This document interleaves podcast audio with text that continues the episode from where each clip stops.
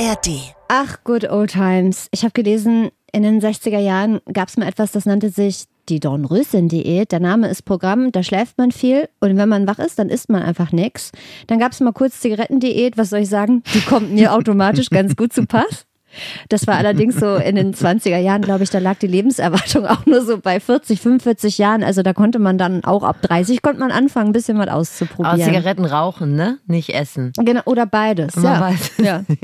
Ja, es ging beim Thema Ernährung ja auch relativ lange nur um einen flachen Bauch und weniger darum, gesund und fit zu sein und einen Glow zu haben, der blendet. Das wollen wir ja.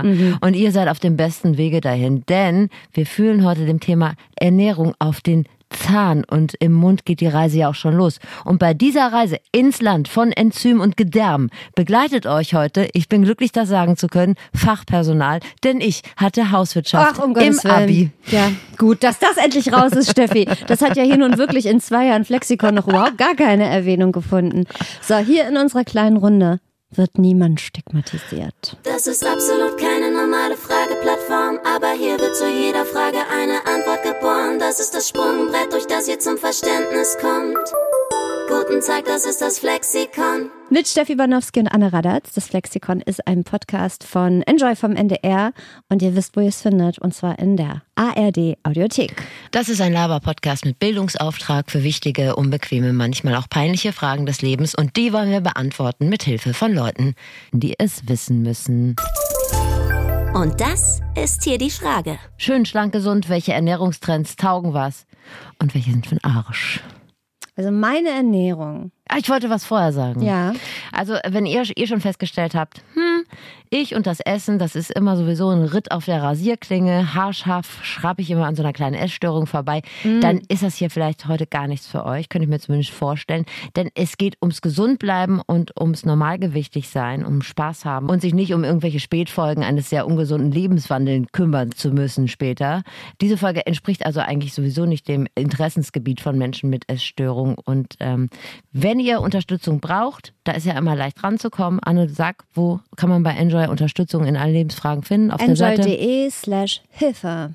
Na, guck. Da wird euch geholfen. Also meine Ernährung. Wir können ja mal einmal so einsortieren, wo wir uns so positionieren in diesem Thema. Mm, Meine Ernährung liegt irgendwo zwischen Zinktabletten und Waffeltüte vom Hamburger Dom. Also Zinktabletten nehme ich auch. ja, ich habe das Gefühl, die helfen mir. Ja. Rede ich mir ein. Also ich ernähre mich so, so total phasenweise. Ich habe dann so ein, so ein relativ, ich glaube, halbwegs gesundes Grundgerüst, aber ich esse zwischendrin auch wahnsinnig gern wahnsinnig viel Scheiße. Gar nicht unbedingt nur Süßigkeiten, sondern ich ernähre mich dann vier Tage ausschließlich von Zwieback und Knecke oder ich habe dann so eine Zucchini-Suppen-Obsession und dann esse ich dreieinhalb Wochen nur Zucchini-Suppe. Und ich glaube, am Ende kommt so eine okaye, aber absolut optimierbare Ernährung bei raus. Was ich aber wirklich gar nicht kann, ist mich stringent an so irgendeine Form von Ernährungsplan oder Diät halten. Und zwar schon allein deshalb, weil ich des vorausschauenden Einkaufens nicht mächtig bin, Ach so. Steffi. Ja, das durchkreuzt einem ja wirklich schon auf zahlreichen Ebenen die gut gemeinten Ernährungsziele. Also habe ich da durchaus Optimierungsbedarf. Ich finde, dass du eine sympathische Esserin bist. Ja, weil, ja, ich weiß warum. Wieso? Weil ich so Kindersachen gerne esse. Nee, weil du nicht äh, picky bist. Das finde ich schon mal gut. Ja. Weil ich glaube, wer sich an Ernährungsdogmen hält, ist immer sehr unsympathisch. Ja. Also häufig zumindest. Und ich weiß nicht, ob du das teilst. Man fühlt sich ja schnell so, wenn man sich an irgendwas hält, was vernünftig ist, fühlt man sich ja so schnell in seiner Freiheit eingeschränkt. Das möchte man ja nicht. Man möchte sich ja zumindest, also heimlich still und leise, möchte man sich ja auch mal unvernünftig benehmen. Ja. Und das kann man beim Essen ja ganz gut. Ich hatte auch schon mal ein paar Obsessionen. Sag mal. Habe mich zum Beispiel während meiner Studienzeit habe ich mich zum Teil überwiegend von Sauerkraut ernährt. Sauerkraut und eingelegtes Gemüse aus dem türkischen Supermarkt. Grüße an Bazar Ankara, Ja. Fenloher Straße in Ehrenfeld. Der hat die Fenloher Straße schon groß gemacht, bevor Böhmi es getan hat. Aber ich- also in Öl eingelegtes Gemüse. Nee, nicht in Öl, Noch, in Essig. ja, hm, ja, das kann ich noch verstehen. Aber Sauerkraut finde ich ein bisschen. Das gibt man Hunden, damit die sich schneller erbrechen. Ja, also es ist natürlich sättigend. Es ist ein bisschen süß, aber eigentlich durch Süßungsmittel. Aber es hat durchaus einen belastenden Effekt auf die Verstoffwechslung. Man braucht Absolut. sehr lange im Bad. Ich habe in einer WG gewohnt. Ich sag mal so, das ist auf Dauer grenzwertig. Letztendlich stellen wir fest, es Handlungsbedarf auch bei uns. Und du hast ein paar Studien zu dem Thema rausgeholt. Ja, ich Vielen Dank. Ja, gerne. Vögel uns auf dein Niveau. Ich würde gerne versuchen. Wenn wir schon so ein ernstes Thema haben, Wir müssen es auflockern. dann möchte ich also sinnliches Vokabular nutzen. Okay, gut. Lass mir den Dann Spaß. versuche ich das auch im Laufe der Folge. Also ich würde gerne versuchen, einen kleinen Überblick über den Status quo zu verschaffen in Sachen Ernährung. Wie ernährt sich Deutschland? Und ich habe da Sachen durchgearbeitet. Steffi, Himmelhilf, NVS 1, NVS 2, Nemonit. Es klingt alles wie Nahrungsergänzungsmittel, aber ich werde jetzt Licht ins Dunkle bringen. ja, ja. Also es gibt etwas, das nennt sich nationale Verzehrstudie. Das gibt das Bundesministerium für Ernährung regelmäßig in Auftrag, wobei regelmäßig ist da ein großes Wort, weil die Studie gab es bisher ähm, zweimal. Einmal Anfang der 80er und dann nochmal Mitte der 2000er. Und ich habe mir die Studie äh, Mitte der 2000er mal angeguckt. Damals waren 66 Prozent der Männer und 51 Prozent der Frauen übergewichtig beziehungsweise jeder, querstrich jede fünfte davon adipös. Also mit einem grünen Smoothie hat damals der Tag noch nicht angefangen. Das war Mitte der ich, 2000er. Mitte der 2000er. also 2005, 2006. Genau, okay. ja. Ähm, dann haben Männer damals doppelt so viel Fleisch gegessen wie Frauen. Und dann gab es das Nemonit. Das ist eine Studie, die auch im Auftrag des Bundesministeriums für Ernährung durchgeführt wurde. Ja, ja, ja. Und da wurden dann von, von 2008 bis 2015 wiederum die Veränderungen in Sachen Ernährung gemonitort. Ich hoffe, ich habe es wirklich alles richtig verstanden, aber wir verlinken euch den ganzen Driss in den Shownotes. Und wenn ihr mal einen ganzen langweiligen Sonntagabend habt, arbeitet ihr euch da gerne selbst nochmal Ja, durch. und da seid ihr uns herzlich willkommen, wenn ihr den einen oder anderen Verbesserungsvorschlag Genau. Ihr könnt da mal den Rotstift gerne ansetzen. Und bei diesem Nemonit kam dann raus, dass die meisten Ernährungsgewohnheiten im Vergleich zu dieser Verzehrstudie eher sich nochmal zum Schlechteren verändert haben.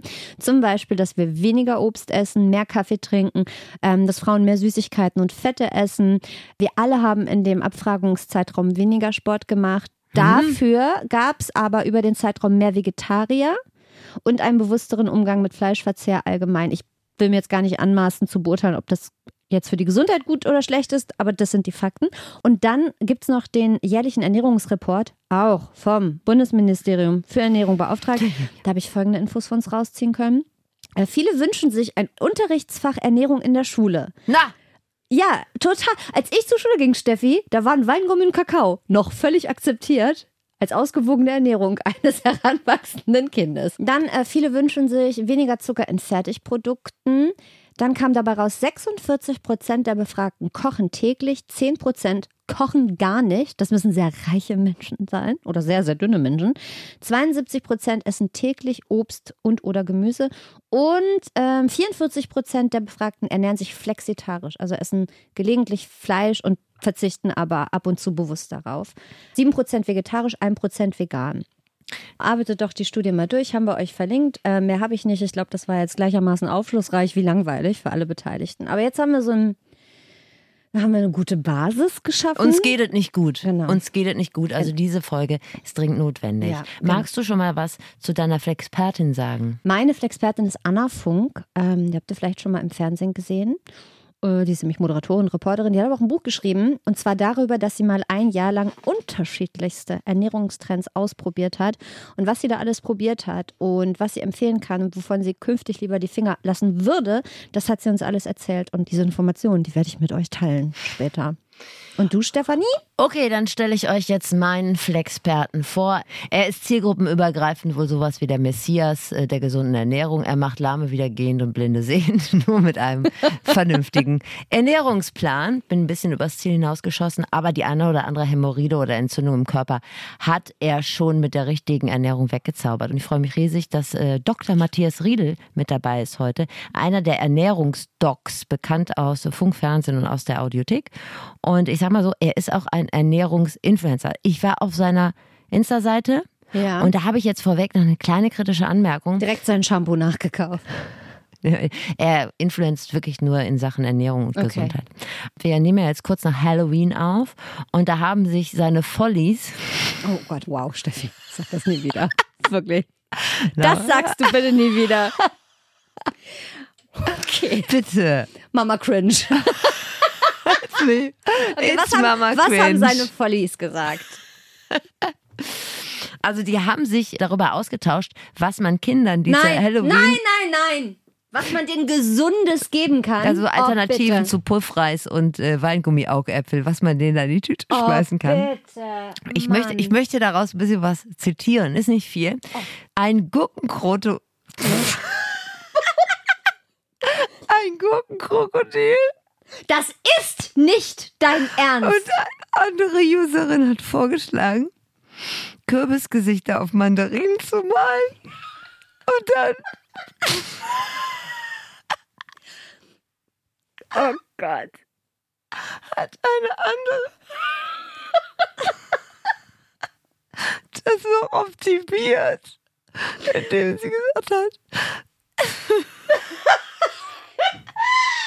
dass man in der Mitte in die Mandarine noch einen Sellerie reinstecken kann. Weil das dann aussieht wie ein Kürbis. Okay.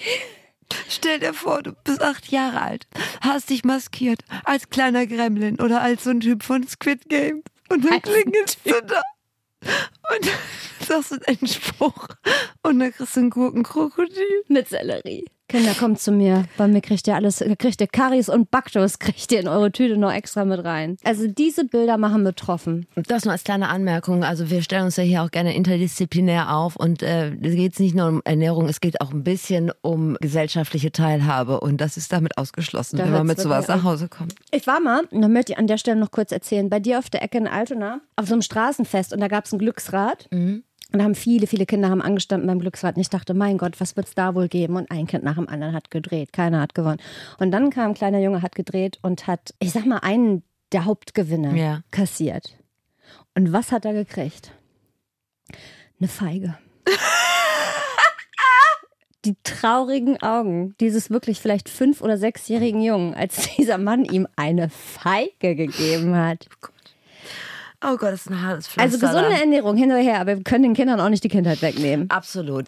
Also meine erste Frage an äh, Dr. Riedel war, bei welchem Foodtrend haben Sie zuletzt die Hände überm Kopf zusammengeschlagen? Also am, am meisten regt mich tatsächlich äh, Paleo auf, aber letztlich sind es so Promi-Diäten aus Amerika, die, die verkaufen sich immer gut. Die letzte, die ich jetzt so in Erinnerung habe, ist die Sirt-Food-Diät mit äh, Adele. Adele hat kräftig abgenommen, ich glaube 40, 50 Kilo oder so.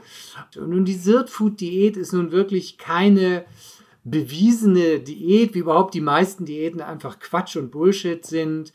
Ähm, da ging es darum, wenn man da mal genau reinguckt, dass sie einfach die Kalorienmenge reduziert hat. Naja, und wer die Kalorienmenge reduziert, ja, ne, der nimmt ab. Und was man da auch nicht vergessen darf, sie hatte einen täglichen Personal Trainer, der sie eine Stunde mindestens geschunden hat. Ja, also dann ist es auch keine Kunst. Äh, so nimmt man natürlich ab. Kann man- soll ich Third Food oder Sirt Food, je nachdem, wie man es ausspricht, soll ich es kurz erklären? Ja, und Paleo gerne auch nochmal, weil das habe ich, ich, das sagt mir was, aber ich weiß zur Paleo ist nicht, die was man da. Steinzeit-Diät. Da nimmst du überwiegend Eier, Fleisch und sowas zu dir. Also alles, was man bei Halloween so an der Tür kriegt. Genau.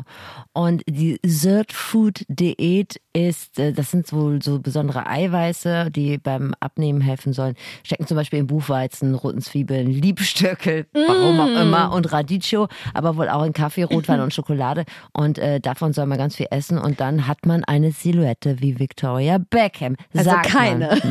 Also keine Silhouette. Also dafür gibt es keine Beweise, aber meistens ist es ja auch so bei solchen besonderen Diäten, es gibt einfach relativ wenig Lebensmittel, auf die man irgendwann noch Bock hat und dann isst man sowieso weniger, weißt du? Richtig, genau, weil das denke ich bei jeder Diät, denke ich, das schmeckt alles so scheiße, da esse ich wirklich lieber gar nichts. Aber ich meine, man muss ja auch immer so ein bisschen unterscheiden zwischen Diät und guter Ernährung. Total. Das, das war jetzt nur so eine sagen wir so ein, lockerer Einstieg Hast du zwischen schön- mir und Dr. Riedel, Habt dass ihr wir uns mal gemacht. warm gesprochen haben. ja, dass man sich mal kennenlernt. Es ist ja so, wenn man Kinder beim Essen beobachtet, dann essen die, ja zumindest wenn die noch klein sind, immer nur so lange, bis sie satt sind. Und die Frage wäre ja jetzt, äh, können wir uns nicht einfach auch selber beibringen, uns wieder auf unsere Instinkte zu verlassen, Herr Dr. Riedel?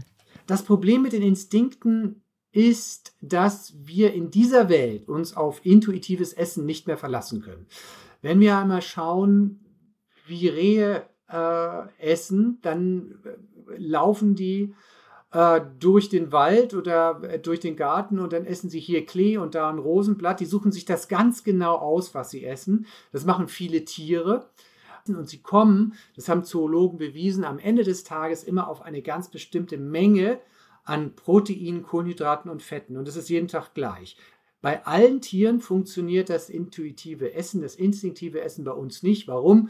Weil wir in einer ernährungsfeindlichen Umgebung leben. Im Supermarkt gibt es zu über 80 Prozent eben Produkte, die genau dieses intuitive Essen außer Kraft setzen und äh, durch Werbung, durch viel Zucker, durch äh, Aromen, durch Geschmacksverstärker Essanreize setzen und damit werden wir fremdgesteuert. So ist es. Die Werbung hat mir gesagt, es ist okay, wenn ich nachts um zwei an den Kühlschrank gehe, um mir eine Erdbeerschokolade rauszuholen. Die Frau war sehr schlank, die das immer gemacht hat in der Werbung. Da denke ich mir, es ist doch eine Milchportion am Ende des Tages. Es ist eine Handvoll Obst. Naja, also so ist es auf jeden Fall. In unserem Wahl locken die verbotenen Früchte von Dr. Oetker und Ben Jerry's. Das ist sehr schade und da können wir uns einfach nicht gegen wehren. Aber dann soll doch bitte mal Dr. Riedel uns mal in die Hand nehmen würde ja. ich sagen. Erstmal die Frage, worauf verzichtet denn der Ernährungsfachmann selber, damit er gesund und fit bleibt? Weil er sieht auch gesund und fit aus, muss man sagen. Also ich äh, verzichte jetzt in unserer modernen Gesellschaft auf überzuckerte Lebensmittel und auf Lebensmittel, die von der äh, Nahrungsmittelindustrie völlig übertrieben sind. Also mit viel Chemie, mit Emulgatoren, mit künstlichen Aromen, mit äh, Konservierungsstoffen. Und wir können in Studien sogar nachweisen, je mehr ich von solchen hochverarbeiteten Produkten esse, desto kürzer das Leben, platt gesagt, weil die Herz-Kreislauf-Sterblichkeit und auch die Krebssterblichkeit dadurch gefördert wird. Und deshalb verzichte ich einfach darauf. Aber auf der anderen Seite ist, wenn wir jetzt beispielsweise eine bestimmte Menge Gemüse essen am Tag, wenn wir die richtige Eiweißmenge haben, wenn wir qualitativ hochwertigere Kohlenhydrate essen, dann sind wir viel fitter. Was ist jetzt die Erfolgsformel? Was braucht der Mensch? Das ist die Frage einfach. Was braucht der Mensch? Ja, ähm, äh, der Mensch braucht eine ganz bestimmte Menge Eiweiß. So, und diese Info ist ganz offensichtlich auch nicht an der Nahrungsmittelindustrie vorbeigezogen. Da steht ja überall jetzt immer Protein drauf. Oder? Genau, das, das, Eiweiß ist der hotteste Nährstoff überhaupt. Das ist ja. sozusagen die Taylor Swift unter den Ernährungsbausteinen. Und in jedem Laden wird man damit zugeschissen. Früher musste so ein Pumper sechs Eier und drei Portionen Hüttenkäse essen, schon morgens. Mhm. Und heute äh, gibt es halt diese High-Protein-Riegel. Es gibt High-Protein-Müslis, Chips, Drinks. Wie viel braucht man denn davon eigentlich? Ähm, das wissen wir ganz genau, wie viel das ist. Das ist ungefähr 1 bis 1,2 Gramm Eiweiß pro Kilogramm Körpergewicht. Und dann denkt man jetzt, oh Gott, da muss ich jetzt rechnen. Nein, alles nicht schlimm. Nehmen wir mal 70 Kilo schweren Menschen, dann sind wir bei rund 80 Gramm Eiweiß brauchen wir am Tag. Die verteilen wir auf drei Mahlzeiten. Und das bewirkt einfach, dass unsere Muskulatur erhalten wird, dass wir aber auch satt werden und satt sind. Und unsere Sättigung wird zum Wesentlichen ähm, durch Eiweiß bewirkt. Und jetzt kommt der nächste Effekt dabei. Ähm, dieses Eiweiß macht uns satt und wer satt ist nach dem Essen, ja, der kommt gar nicht auf den Gedanken, irgendwelche Schokoriegel oder Müsliriegel zu naschen. Und der zweite große Sattmacher ist tatsächlich Gemüse, ja, und davon brauchen wir 500 Gramm am Tag. Also kommen wir nachher nochmal zu, zum Gemüse. Ich wollte nochmal zurück aufs Eiweiß. Dann kannst du mal durchrechnen. Also 1,1 Gramm Eiweiß pro Kilogramm Körpergewicht. Mhm. Behalte das Ergebnis für dich selber. Mhm. Und in so einem äh, Joghurt oder in so einem Pudding sind 20 Gramm. Heißt, du hast drei Puddings gegessen, dann bist du fertig mit Essen okay. für den Tag oder zwei High-Protein Snickers. fertig so. mit Essen oder fertig mit Protein essen? Fertig mit Protein, Protein essen.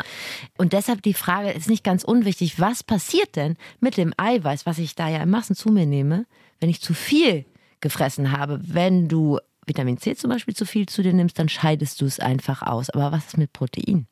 Die Überdosierung von Eiweiß macht dick, ja, und erhöht sogar auch noch das Diabetesrisiko. Ja, wenn wir zu viel Eiweiß essen, dann äh, kann es auch in Fett eingelagert werden. Und ich sehe eben vielfach bei den Produkten, dass es wertlose Produkte sind, die billig hergestellt sind, mit Aromen, mit viel Chemie, mit Emulgatoren, die für uns eben ungesund sind. Und dann kommt da eben noch Eiweiß rein, billiges Eiweiß. Und dann können die den Label äh, äh, proteinreich äh, drauf machen. Und alle denken, es ist gesund, es ist sozusagen ein Produkt, ein minderwertiges Produkt, wird damit, sage ich mal, health gewascht, jetzt neudeutsch, also gesund gewaschen und hat damit eine enorme Verkaufsfunktion äh, äh, auch. Und äh, die Leute haben im Regal Produkte mit wenig Eiweiß, mit Normaleiweiß, kaufen also das Hocheiweißprodukt. Und das genau soll es bewirken, mehr nicht. Dann lassen wir das einfach mal mit den High Protein Abgemacht. Produkten. Ne? Ist natürlich die Frage, ich brauche Eiweiß, wie komme ich jetzt ran?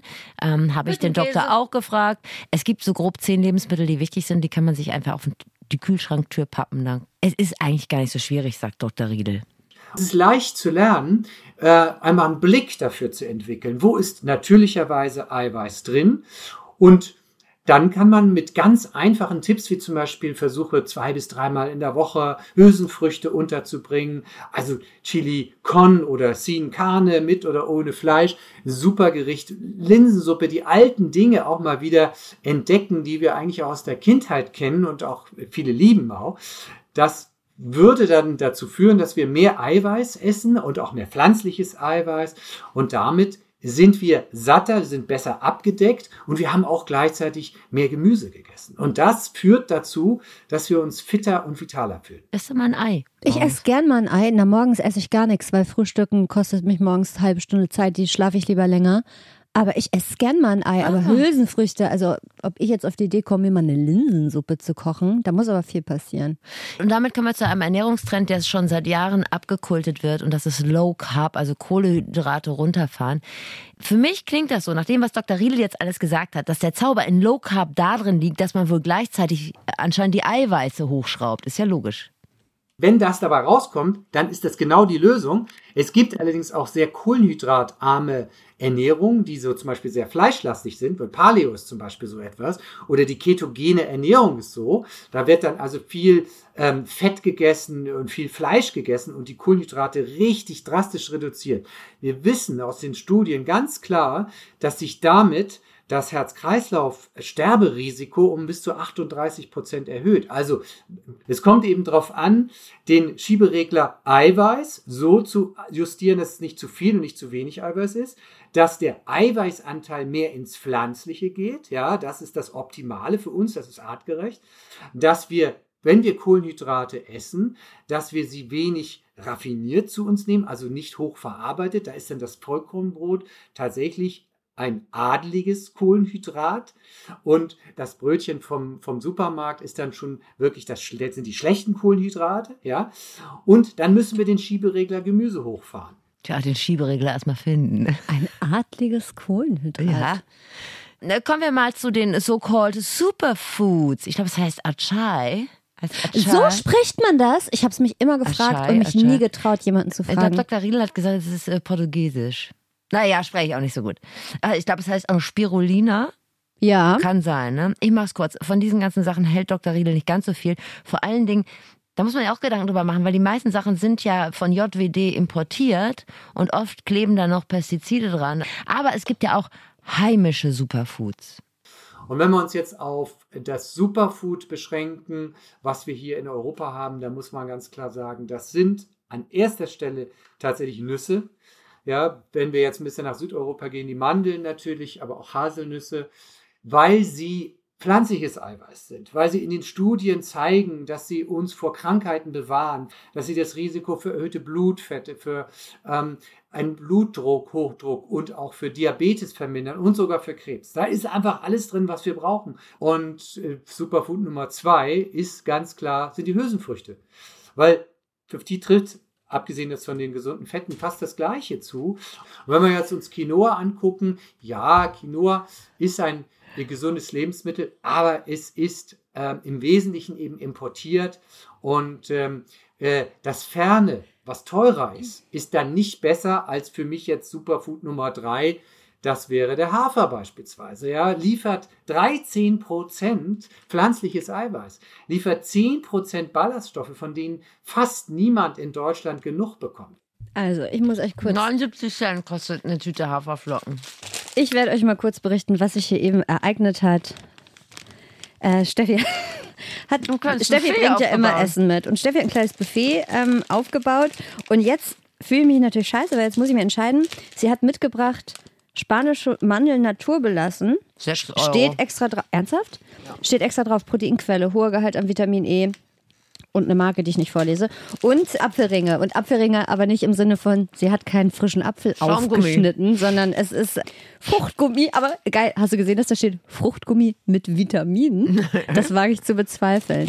Und jetzt ähm, Musst du dich muss ich entscheiden. mir entscheiden. Warte, ich muss kurz meinen Energy ne? Drink wegstellen. Gott. Den mache ich kurz zur Seite. Die Mandeln hast du schon aufgemacht. Deshalb nehme ich jetzt natürlich die Mandeln. Ja, schmeckt auch gar nicht so schlecht. Nehme ich nachher mit. Haferflocken merken wir uns Hülsenfrüchte und Mandeln. Jetzt haben wir uns über die Inhaltsstoffe unterhalten. Ähm, Was ist denn eigentlich mit dem Wie? Stichwort 16 zu 8, Intervallfasten, intermittierendes Fasten. Das mache ich wohl auch manchmal. Ich, du ja auch wahrscheinlich. Unfreiwillig, weil ich nicht frühstücke, ja. Genau. Hab dann aber abends um sechs eine Tüte Napo am Hals. Aber das machen ja so viele. Was ist denn damit? Ist doch gut? Intervallfasten ist nicht eine Diät, sondern Intervallfasten ist Bestandteil der artgerechten Ernährung und Intervallfasten ist nichts weiter als Pausen zwischen den Mahlzeiten. Was wir nicht machen dürfen, ist uns durch den Tag zu fressen. Das machen 60 Prozent der äh, Bundesbürger. Und dieses Snacken führt eben dazu, dass ständig der Insulinspiegel hoch muss und Insulin ist ein fettaufbauendes Hormon und dann muss man sich nicht wundern, wenn man mit so einer Mastkur eben zunimmt. Was wir brauchen, ist Pause zwischen den Mahlzeiten. Und wer ein Snacker ist, der fängt erstmal damit an, vielleicht zwei, also drei Mahlzeiten am Tag einzuhalten und verlässt, lässt die Zwischenmahlzeiten weg. Die Oberstufe sozusagen der Pausen zwischen den Mahlzeiten, die so auf vier, fünf äh, Stunden sich belaufen sollten, die Oberstufe ist dann tatsächlich das Intervallfasten, 16 Stunden nichts essen. Wobei man dazu sagen muss, es müssen nicht 16 Stunden sein. Das ist mal willkürlich damals von den Amerikanern so definiert worden. Es hört sich schöner an. Es ist so, dass diese positiven Effekte schon ab 12 Stunden starten. Der positive Effekt ist eben, der Insulinspiegel kommt runter. In dieser Phase kann der Körper Fett abbauen. Die Reparaturmechanismen laufen auf Hochtouren und Krebszellen können erkannt werden, kaputte Zellen aussortiert werden. Und das wirkt tatsächlich altersverlangsamt, das ist auch nachgewiesen, und antientzündlich. Naja, ich sag mal so. Äh, Snacken abgewöhnen. Man hat versucht, uns das Snacken abzugewöhnen, indem man uns die Snackbox genommen so. hat. Und was haben wir gemacht? Wir haben eine eigene initiiert. Ja. So, an einer Gruppe haben wir uns jetzt, also an der Nahrungsmittelgruppe haben wir es noch nicht abgearbeitet. Das sind die Fette. Da hört man ja so vieles. Gute Fette, schlechte Fette. Was meint der Experte? Es gibt drei Dinge, die die Deutschen krank machen. Das einmal ist das hohe Ausmaß an Fertigprodukten, der Ballaststoffmangel und das dritte ist tatsächlich der Mangel an gesunden Fetten. Wir wissen zum Beispiel, dass psychische Erkrankungen wie Depression äh, von äh, gesunden Fetten profitieren. Aber auch rheumatische Erkrankungen werden mit der richtigen Menge an gesunden Fetten äh, besser. Und deshalb ist tatsächlich ein ganz wichtiges Ziel, eben auch die richtige Menge an gesunden Fetten zu uns zu nehmen. Und da sind es insbesondere die Omega-3-Fette, die wir haben, beispielsweise in Fischen, aber auch in Algen haben wir sie. Wir haben sie aber auch zum Teil im Gemüse, das dürfen wir gar nicht vergessen. Brunnenkresse beispielsweise enthält auch Omega-3-Fette. Olivenöl, Rapsöl, Leinöl, Hanföl, Nussöle, das sind die gesunden Fette. Die ungesunden Fette sind Sonnenblumenöl, Palmfett, noch schlimmer. Die ungesunden Fette haben die gesunden Fette in unserem Leben ver ver verdrängt und gleichzeitig, wer denn jetzt dann auch noch die gesunden Fette ultra hoch erhitzt, der ruiniert sozusagen sein Fettsäuremuster und steigert sein Risiko für Depression, für entzündliche Erkrankungen, der altert schneller. Und ganz neue Studien sagen, dass sogar äh, Krankheiten wie ADHS besser werden, wenn ich die gesunden Fette auffülle. Frittieren geht auch nicht. Ist Ach, ja nee. klar.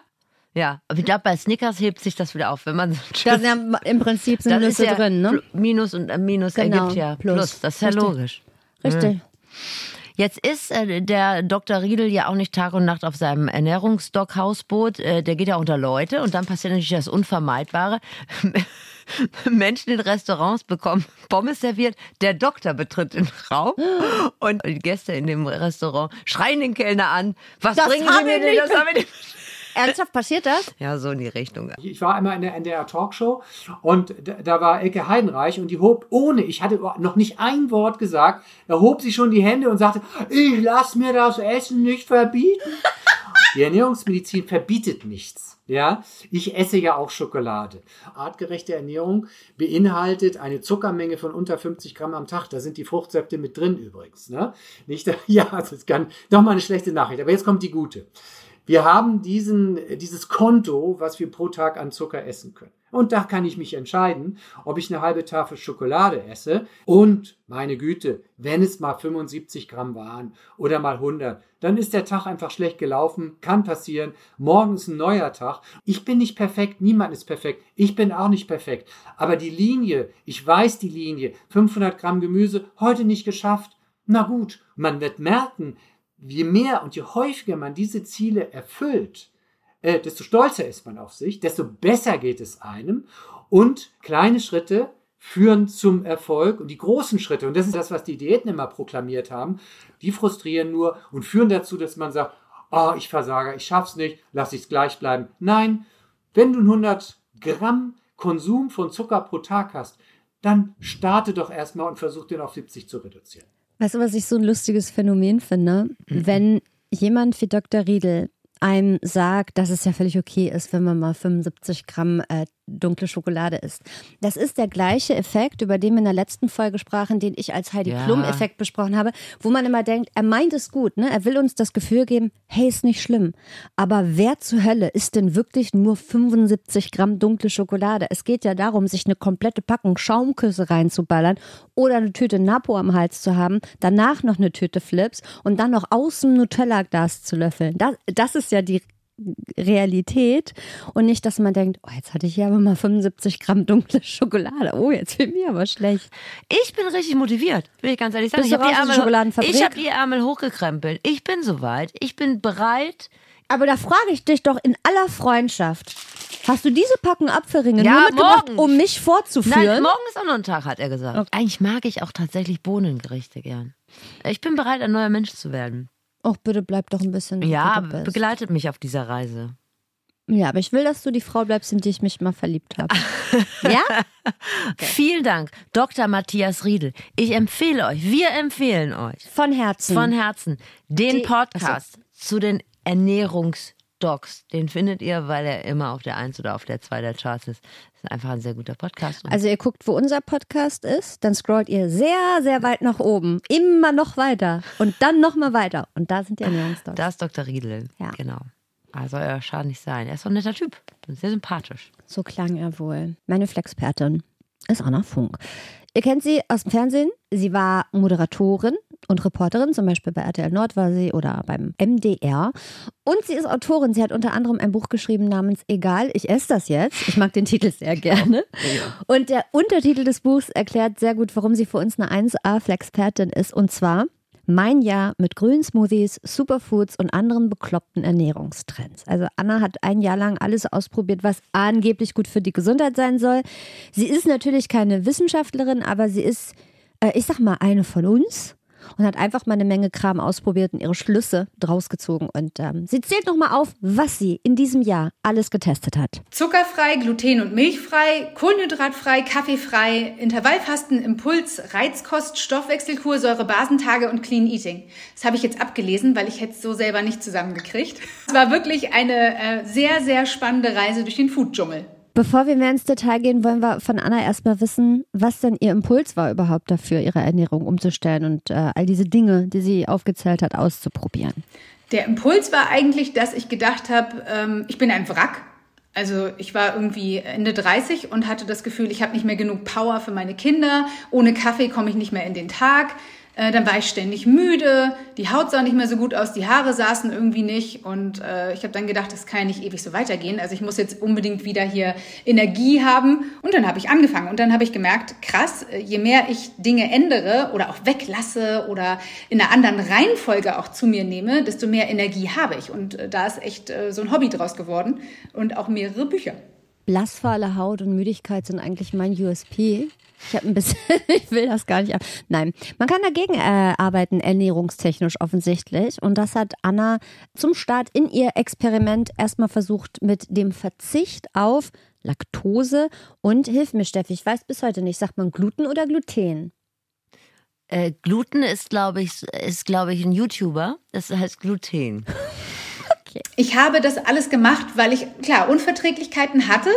Und ähm, wenn du dann anfängst zu lesen, dass wir eigentlich theoretisch Milch gar nicht mehr verstoffwechseln können, weil das eigentlich ja fürs Kälbchen bestimmt ist von einer schwangeren Kuh, da sind jede Menge Hormone drin, die möchtest du eigentlich in deinem Körper gar nicht haben. Und dann werden ja auch noch die verschiedenen, äh, ähm, ich sag mal Milchen, das gibt's nicht im Plural, aber ich sag's jetzt mal so, werden zusammengekippt. Und das alles hast du in deinem Körper und dann wunderst du dich, dass du Pickel kriegst.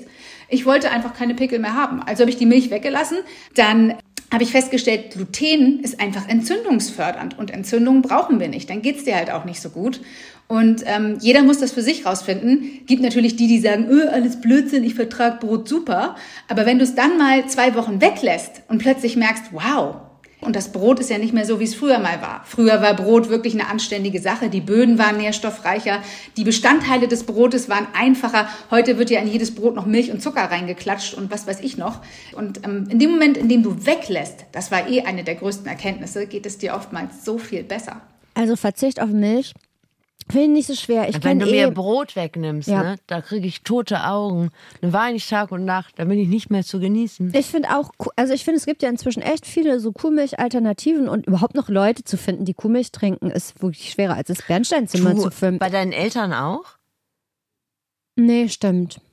Nee, stimmt. Die, obwohl, nee, stimmt. Nee, die trinken Kuhmilch. Das ist, glaube ich, echt so ein Altersthema. Aber ne? zumindest, es werden ja Alternativen angeboten, ne? Hafermilch, Sojamilch, Mandelmilch, aber was gibt's für Brotersatz? Was soll man essen? Polenta-Taler? Amaranth, Waffeln? Was, Scheibe Süß. Das habe ich gelesen. Scheibe Süßkartoffel im Toaster habe ich im Internet als Brotalternative gelesen. Ich weiß wirklich nicht, ob das für mich ein Ersatz für ein Sauerteigbrot mit dem Käse ist. Aber wir wissen ja, der Goldstandard, der Adel unter den Broten Genau. ist das selbstgebackene Vollkornbrot. Und vielleicht machen wir uns da mal ran. Wollen wir uns mal eine gemeinsame Brotbackmaschine kaufen? Die können wir uns mal so hin und her. Na, du Das können wir nickst, uns du, mal- Du nickst, aber deine Augen sagen nein. Genau. Das hast du gut gelesen, du kennst mich. Brot ist geil, aber ist natürlich auch alles Kohlenhydrate. Und mit Kohlenhydraten ist das so eine Sache, hast du ja mit Dr. Riel auch schon besprochen. Wenn man Anna da gerade zugehört hat, klingt das, als würden die beim Essen unser Inneres fräsen wie ein Rudel Werwolf-Welpen. Aber in Sachen Kohlenhydrate hat Anna sich ihr eigenes Konzept zurechtgelegt, um den Körper nicht zu überfordern. Und zwar so. Also im Prinzip ist es so, wenn du zu viele Kohlenhydrate auf einmal isst, also sagen wir, du bist im Restaurant und da gibt's den Brotkorb und dann gibt's vielleicht ein Fleisch mit Gemüse und Kartoffel und dann noch ein Dessert, irgendwie sagen wir Mousse au Chocolat und dazu trinkst du noch einen Wein. Und ähm, wenn du all diese Sachen zusammen isst, dann hast du das Kohlenhydrat aus dem Alkohol, aus der Schokolade, die Stärke aus der Kartoffel, das Getreide aus dem Brot. Das sind vier. Und dann sagt der Körper, wow, ich habe so viele Kohlenhydrate erkannt. Hm, Eins kann ich ja verstoffwechseln, aber den Rest, den packe ich jetzt mal auf die Hüfte zur Sicherheit. Außerdem komme ich ja gar nicht hinterher, weil die Autobahn ist bald verstopft bei so vielen Kohlenhydraten. Und wenn du dann so ein bisschen den Weg ebnest und dir überlegst, ich sortiere jetzt hier und da mal aus, dann geht's dir einfach automatisch besser. Du nimmst nicht zu, du wirst nicht müde. Und das sind alles so Effekte, die finde ich immer ganz gut. Der Körper braucht einfach auch mal mehr Work-Life-Balance. Das haben wir schon bei Dr. Riedel gelernt, ne? Dein Körper auch. Meiner auch. Ich bin ja trotzdem jetzt bei den Apfelringen. Ja. Inzwischen. Es ist nur folgerichtig, dass wir in dieser Folge auch ein bisschen was essen. Es ist ja einfach auch fürs Gefühl. Anna hat für sich Tricks gefunden, um den Körper ein bisschen auszutricksen, beziehungsweise um ihn auf so ein Fünf-Gänge-Menü mit exzessiver Weinbegleitung vorzubereiten, wenn es denn mal passieren sollte. Dann isst du einfach vorweg ein paar Mandeln oder du könntest, das mache ich jetzt auch nicht immer, aber das ist auch ein Trick, dass du vorweg ein ähm, gekochtes Ei isst, um den Stoffwechsel schon mal einzustimmen. Das ist genauso super, um den Blutzucker stabil zu halten. Oder du nimmst Bitterstoffe vorweg, das ist halt auch immer gut. Oder auch hinterher oder eben ein bisschen Apfelessig. Das sind so Sachen, das kannst du vorher zu Hause machen und dann kannst du ganz normal essen. Ich glaube, ich will die Sorte Mensch werden, die immer einen kleinen Flachmann Apfelessig und so eine Handvoll Mandeln in der Tasche. Just in case. Mit Nur mir falls man zusammen kannst du es werden. Ja, falls man spontan mal zu einem Kindergeburtstag im hiesigen Fastfood-Restaurant oder zum Hotdog-Wettessen Mhm. eingeladen wird, wäre ich immer gut vorbereitet. Nee, ähm, ich finde das äh, einen ziemlich guten Tipp, beziehungsweise war mir nicht bewusst, dass man den Körper so ein bisschen vorbereiten kann auf Kohlenhydrate und sich damit, ich sag mal, beschwerliche Nebenwirkungen ersparen kann. Hast du über das Thema mit Dr. Riedel auch gesprochen? Also weißt du, ob sowas... Lieb, dass du fragst. weißt du, du, was ich richtig doof finde? Jetzt habe ich mich richtig bemüht, so einen ganz unauffälligen Übergang. Als hätten wir es gleich abgesprochen. Dass ich dich einfach frage, sag mal, Steffi, hast du zufällig auch mit Dr. Riel über das Thema gesprochen? Und Ich lass dich auflaufen. Ja, und du hast gesagt, lieb, dass du fragst. Jetzt weiß jeder, dass das Komm, hau von Dr. langer Hand aus. vorbereitet Ja. war. Wenn ich diese Mandeln esse, habe ich schon mal so einen Eiweiß-Load im Körper. Eiweiß macht schon mal eine gewisse Vorsättigung. Und dieses Eiweiß in den Mandeln, das ist eben das Tolle, das lockt bei uns ein körpereigenes Hormon raus, was sehr verwandt ist mit dem Hormon, das derzeit ganz en vogue ist als Abnehmspritze. Bitterstoffe wirken bei uns im Körper sättigend. Ja? Wir haben überall im Körper Rezeptoren für diese Bitterstoffe und Bitterstoffe machen uns satt schon mal vorab und nehmen uns Heißhunger. Beim Apfelessig ist es so, der Effekt ist eigentlich am geringsten. Wir haben beim, beim Apfelessig schon eine gewisse äh, blutzuckersenkende Wirkung auch und auch eine gewisse Förderung des Abnehmens. Aber da würde ich jetzt nicht zu sehr vertrauen. Und vor allem muss ich auch noch warnen zusammen, weil diese Säure, die greift den Zahnschmelz an und für alle, die schön weiße Zähne haben wollen, als Tipp, dass da drunter, also wenn das, der Zahnschmelz immer dünner wird, ja, dann kommt das gelbliche Zahnbein zum Vorschein und das will niemand. Ist ja widerlich. Aber du hast bei der wichtigsten Phase dieses kleinen Interview-Ausschnitts nicht aufmerksam zugehört. Der Doktor hat gerade gesagt, Mandeln provozieren einen Stoff, der quasi wie Ozempic wirkt. Das, womit sich Elon Musk die Love Handles weg hat spritzen lassen, das kannst du dir selber machen, indem du einfach so eine günstige Tüte Mandel jeden Tag Ich sag dir eine Sache, schrei mich nie wieder so an. Ich habe dir nichts Aber ist getan. das nicht interessant? Das fand Ja. ich wahnsinnig interessant. Aber wie viel davon kann oder muss ich denn essen am Tag? Vermutlich sehr, sehr viel. Das können wir uns finanziell leider aktuell nicht leisten.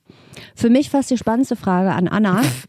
Welchen Ernährungstrend von denen, die sie ausprobiert hat, fand sie richtig schön scheiße? Also was ich ganz schlimm fand, war die Stoffwechselkur, wo man morgens so einen Shake äh, trinkt, den man auch, äh, wenn du ihn zu spät trinkst, kannst du ihn an die Wand nageln, so hart ist das Teil. Ähm, dann musste man irgendwie ganz viele verschiedene äh, Mikronährstoffe einschmeißen. Das mache ich gerne, da habe ich gar kein Problem mit. Aber das war so eine Kombi, da habe ich irgendwann gedacht, es waren gefühlt nur Pillen und dann darfst du den ganzen Tag keine Kohlenhydrate mehr essen und nur noch abends äh, im Prinzip ja, kohlenhydratfrei, also nur noch Gemüse, so Low Carb. Und ich bin so ein Typ, ich brauche Kohlenhydrate. Ich würde nie auf Kohlenhydrate wieder verzichten. Ich war immer hungrig. Zugegeben, man merkt das schon am Hautbild und so. Also es tut sich was, ne? Wenn du mal dem Körper diese Pause gibst von den Kohlenhydraten, das findet der schon nicht verkehrt. Aber das war für mich dann zu viel Leidensdruck. Ich mochte das nicht. Ich fand das nicht gut. Ich kann das auch nicht. Ich werde ja nicht müde von meiner David Kirsch-Diät zu erzählen. Hattest du das David Kirsch-Ei jeden Morgen? Ich hatte es, der, naja, vor allem hatte Das ist ich ja nur Eiweiß, ne? Rührei ohne Eigelb, genau. Und wenn ich mal ganz schlimm doll Hunger habe, Handvoll Mandeln war auch sein Tipp. Und das hat mich irgendwann dazu getrieben, Dienstagnachts um 2.40 Uhr zur nächstgelegenen Tankstelle zu kaufen für eine Tafel Rumtraubenuss. Wirklich eine an Tag 4, glaube ich, länger. Also bisschen Verzicht kriege ich hin, aber weißes Rührei und Hülsenfrüchte den ganzen Tag, das ist für mich auch wesensverändernd irgendwann. Und wir lieben dich auch für deine, wie ich fand, Willensstärke. Ja, danke. Aber zum Thema Verzicht und Durchhalten noch mal ein paar ähm, Psychotipps von Anna. wenn du was hast, was du natürlich auch mit was Positivem assoziierst. Ne? Also es ist so, für den einen ist es Glas Rotwein, für, das, für den nächsten ist es Schokolade. Wenn, wenn das so ein bisschen verknüpft ist, auch mit Entspannung, du musst dich halt, du musst deinen Gusto quasi umtrainieren. Also man muss so ein bisschen mit dem Kopf essen, nicht so sehr mit der Zunge. Also man gewöhnt sich auch an Dinge und irgendwann hast du dann den Matcha statt des Kaffees für dieses entspannte in der Sonne sitzen und mal einen Kaffee trinken. Das ist dann halt der Matcha geworden. Oder was ich auch gemacht habe, war, dass ich morgens angefangen habe, den Tag mit einfach einem warmen Zitronenwasser zu starten. Klingt jetzt erstmal irgendwie langweilig und auch ein bisschen vielleicht sauer. Aber ähm, der Körper ist halt, wenn du morgens aufstehst, eigentlich total dehydriert. Und das Beste, was du machen kannst, ist wirklich erstmal ein großes Glas Wasser oder halt schon ein bisschen auf Körpertemperatur angewärmt. Und inzwischen möchte ich das gar nicht mehr missen. Also es ist für mich so der Start in den Tag und dann kommt erst halt der Matcha oder der Tee oder was auch immer dann danach gerade anliegt. Man gewöhnt sich eigentlich an alles und man muss dann auch daran arbeiten, dass man dann dazu neue Assoziationen schafft. Dann geht es eigentlich immer. kann ich mir im Moment nicht vorstellen, mich für einen Matcha-Tee aufzusparen. so Aufzusparen. Zuckerchen. Aber das, ich glaube, total, du kannst dich auf alles neu einstellen. Natürlich. Aber Zitronenwasser habe ich mir auch angewöhnt. Ich habe mir allerdings auch angewöhnt, wieder Klatschbrötchen zu essen. Vielleicht hebt sich das gegenseitig auf. Das ist ja auch immer meine Hoffnung, dass ich den einen sehr ungesunden Teil mit was anderem Genau. wieder aus. Das ist der einzige Grund, warum ich laufen gehe. Erinnerst du dich an, ich glaube, es gab in den 70er Jahren so eine da habe Vogue-Diät? ich noch nicht gelebt. Nein, so. aber da habe ich mal von gelesen. Der Kern dieser Vogue-Diät war, dass man zum Mittagessen erstmal zwei Gläser Weißwein säuft und dann anfängt, ein Hühnchen und Salat zu essen. Weil der Weißwein. Ich weiß nicht, was der Weißwein macht. Keine Ahnung, gut drauf. Okay, also ja, vielleicht, dass man sich das magere, gesunde Essen vorher ein bisschen Schön schön, trinkt, säuft. natürlich. Genau. Ja, okay. Geh mal Bier holen. Genau. Du schmeckst schon, wieder, scheiße. Frage an Anna. Wenn man auch mal ein bisschen rumprobieren will, um rauszukriegen, was tut mir gut, was tut mir schlecht, was kann ich vielleicht verändern? Wo würdest du anfangen? Bei mir mit den Klatschbrötchen, aber wo allgemein? Ich würde anfangen mit weglassen, glaube ich. Also, mh, also das warme Zitronenwasser würde ich mal ausprobieren. Ähm, danach kann man ja erstmal normal weitermachen. Ich würde mir auf jeden Fall sofort eine Tüte Mandeln und eine Flasche naturtrüben Bio-Apfelessig kaufen, weil du wirst schon einen großen Unterschied merken, wenn du damit startest vor jeder Mahlzeit. Oder eben, ne, beim Apfelessig kannst du es ja auch variieren. Ähm, und dann würde ich mal eine Woche Gluten weglassen. Und ähm, dann mal gucken, was macht das mit mir? Bin ich vielleicht auf einmal viel wacher? Habe ich vielleicht ein schöneres Hautbild? Ähm, und wenn ich das geschafft habe, vielleicht mit dem Gluten, zuckerfrei wäre auch eine Idee. Also wirklich mal Zucker reduzieren. Wenn ich dann nicht mehr die Vollmilchschokolade esse, dann nehme ich mal die Bitterschokolade und dann gucke ich mal, wie ist das? Und ich gebe dem Ganzen auch mal eine Chance. Ne? Natürlich schmeckt das erstmal vielleicht anders. Aber das Witzige ist ja, wenn du den Gaumen erstmal ein bisschen an das Bittere wieder gewöhnt hast, dann beißt du mal in die Vollmilch und denkst, Igitt, was ist das denn? Wobei man sagen muss, das muss ich ein bisschen einschränken mit meinem neu erworbenen Wissen von äh, Dr. Riedel. Gluten ist ja an sich per se nicht scheiße. Das ist ja nur so ein Eiweiß, auf das manche Menschen halt reagieren. Aber es ist so, dass Gluten grundsätzlich in Lebensmitteln drin ist, die scheiße sind.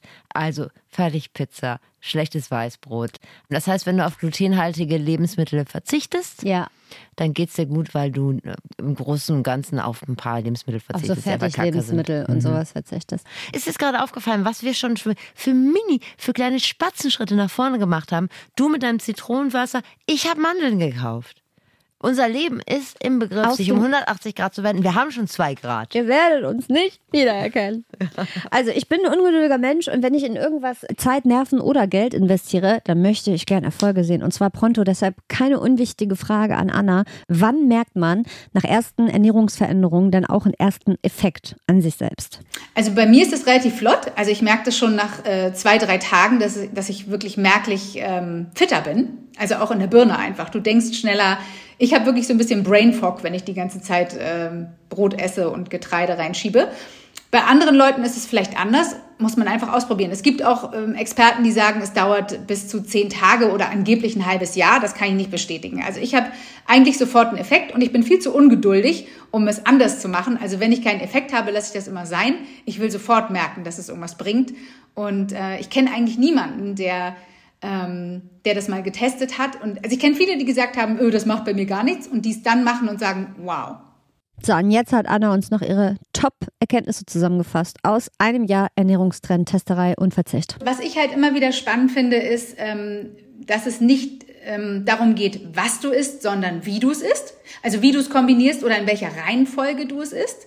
Dann war diese Erkenntnis, dass äh, Kaffee mir gar nicht gut tut, obwohl ich dachte, ich brauche den jeden Morgen, um überhaupt aus dem Bett zu kommen. Das war auch eine Riesenerkenntnis. Und was ich auch noch sehr spannend fand, war, ähm, wie wichtig eigentlich Schlaf ist. Also du kannst äh, dir sonst wie gesundes Zeug oben reinschieben. Wenn du nicht schläfst und nicht in diese Entspannungsphase kommst, wo du regenerierst, dann bringt dir das alles gar nichts. Danke an Anna für die Tipps und vor allem auch für das Gefühl, dass man nicht alles so dogmatisch durchziehen Ja, muss, ne, das sondern fand ich auch gut. dass man einfach mal so ein bisschen rumprobieren kann und dann sieht man vielleicht schon so kleine Veränderungen, dann kann man gucken, was einem da wirklich gut tut und dann kann man vielleicht auch mal wieder irgendwas essen, worauf man einfach Bock hat, wissend, dass es nicht gesund ist, aber Essen und das wollen wir am Ende auch nochmal sagen, ist ja auch nicht nur Gesundheit, sondern es darf ja auch mal Befriedigung und Leidenschaft oder einfach ein netter Zeitvertreib sein.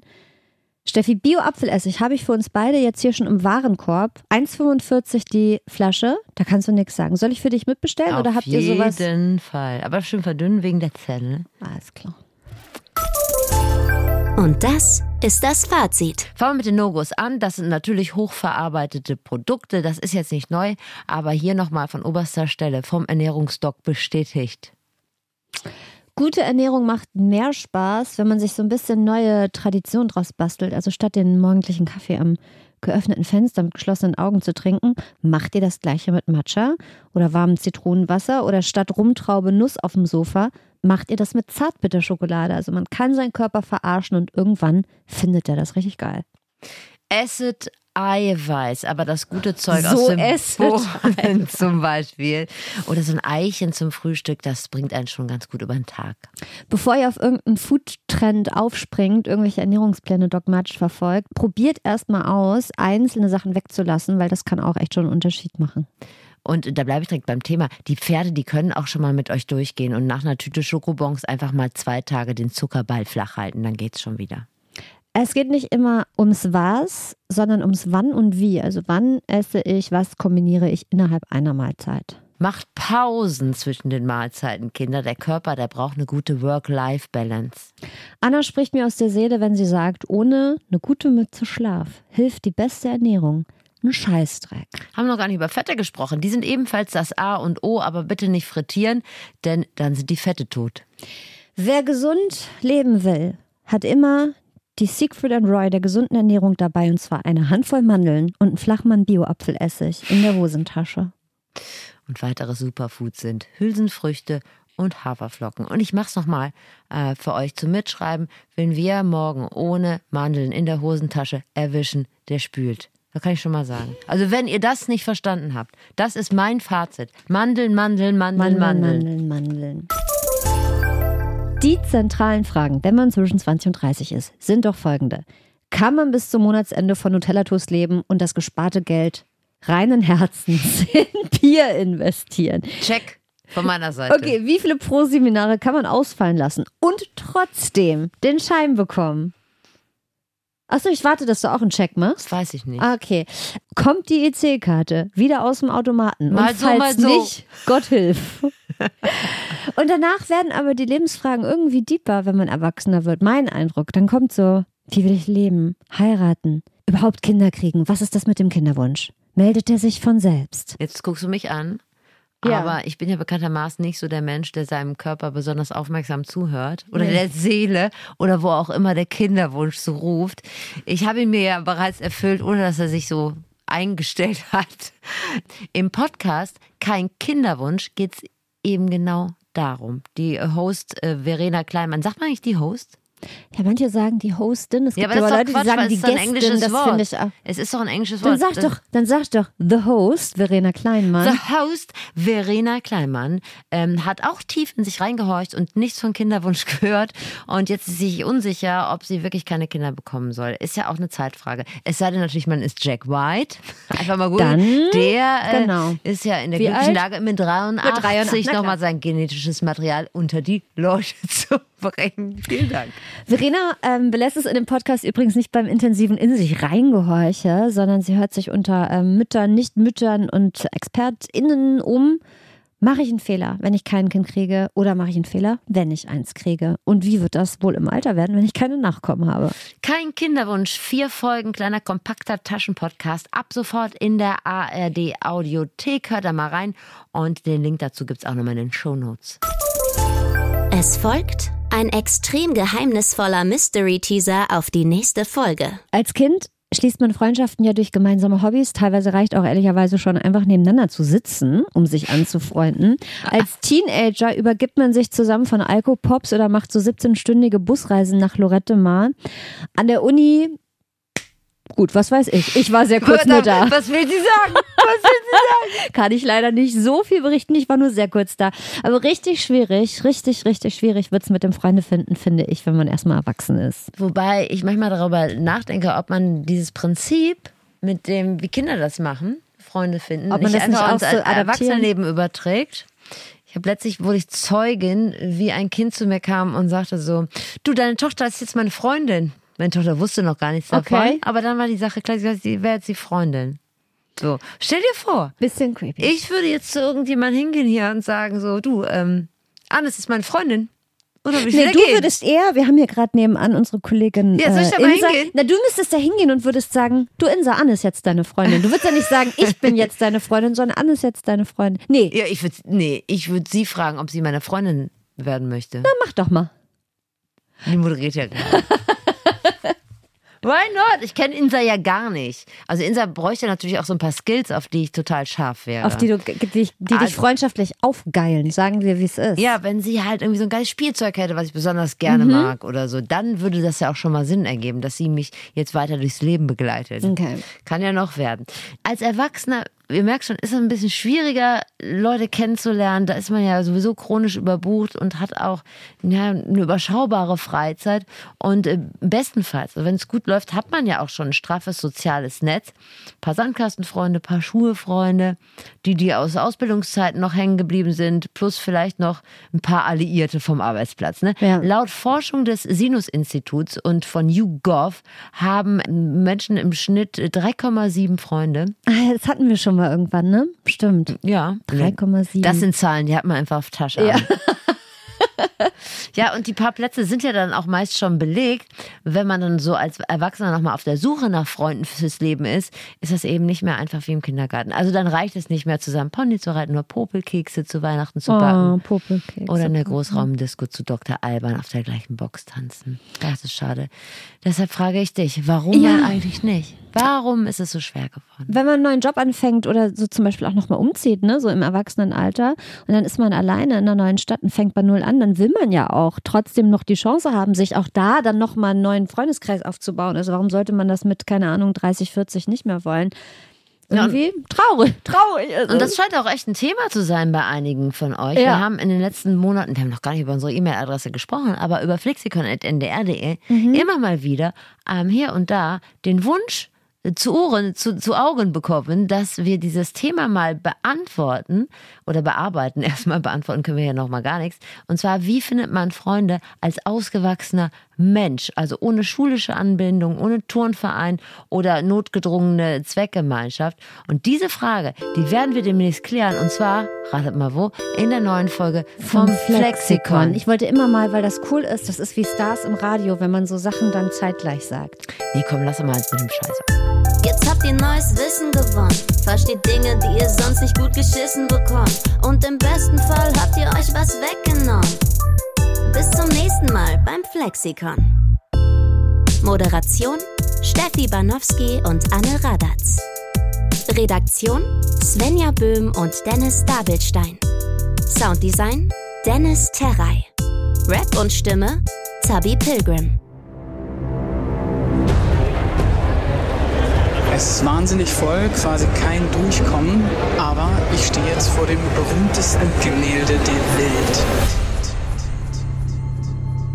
Ihr musstet lange warten, aber nun ist es soweit. Wir sind zurück mit Kunstverbrechen. Ab dem 7. November heißt es wieder True Crime meets Kultur. Dann startet nämlich unsere zweite Staffel von Kunstverbrechen, dem True Crime Podcast von NDR Kultur. Wieder mit mir, Torben Steenbuck, und mir, Lenore Lötsch. Wir haben lange recherchiert, waren viel unterwegs und sind für Kunstverbrechen dieses Mal sogar noch einen Schritt weiter gegangen. Wir nehmen euch mit auf Kunstverbrecherjagd ins Ausland. Ich bin früh morgens am Charles de Gaulle Airport in Paris gelandet und bin direkt in die Stadt gefahren. As a matter of fact, I'm standing outside of your office. So, uh, is, is he maybe there? In der zweiten Staffel rollen wir fünf neue, spannende Fälle für euch auf. Es wird um den wohl spektakulärsten Fall von Hehlerei mit einer archäologischen Raubgrabung gehen. Dafür nehme ich euch auch mit auf einen illegalen Trip mit zwei Schatzsuchern. Also ich weiß, in Lübeck, da haben sie von Bekannten die Reifen zerstochen. Also so weit geht der Futterneid, ne? Der Konkurrenz. Wir treffen einen der größten Betrüger im deutschen Kunstgeschäft, der mal in den höchsten Kreisen unterwegs war und dann tief gefallen ist, weil er verraten wurde. Wenn ich dich das nächste Mal sehe, gibt's eins in die Fresse. Wir sind auf bisher unentdeckte Spuren in einem faszinierenden Fälschungsskandal gestoßen. Ich mache jetzt auf und in der Kiste enthalten sind ganz viele Skizzen. Es wird auch wieder tief in Akten zu den Kunstdelikten geblättert. Okay, hier sind sie, Lenore, die Akten zu dem Fall aus dem französischen Nationalarchiv. Du hast sie echt dabei. Das ist für mich wie Geburtstag. Ihr bekommt in der neuen Staffel Kunstverbrechen also wieder spannende True Crime Fälle. Ohne Mord und Totschlag, aber dafür mit ganz viel Kunst. Ihr könnt alle bisherigen Folgen von Kunstverbrechen in der ARD Audiothek hören. Abonniert hier am besten direkt den Podcast, damit ihr keinen unserer kommenden Fälle verpasst.